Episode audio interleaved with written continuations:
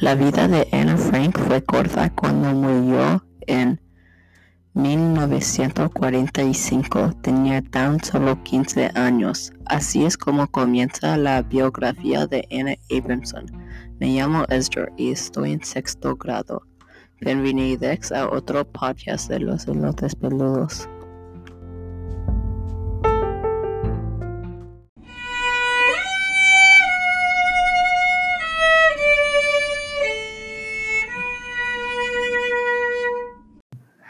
Hoy vamos a hablar sobre quién fue Anna Frank.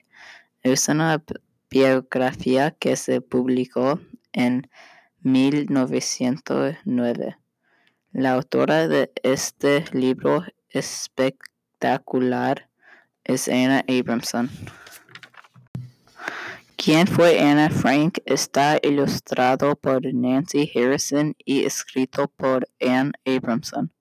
Se trata de una niña judía que vivía en un tiempo terrible en Alemania. Tiene que esconderse de los policías y los nazis. Está en un cuarto por años. Vivió en miedo y es un libro muy triste. Obviamente creo que debes leer este libro porque enseña muchísimo cómo era en el pasado.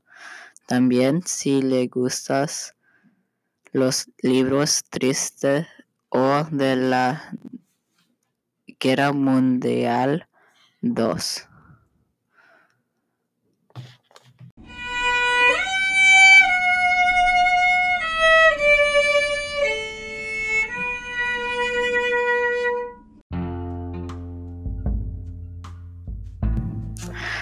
Busque este libro ¿Quién fue Anna Frank? escrito por Anna Abramson. Me llamo Ezra y has estado escuchando un podcast de los elotes peludos.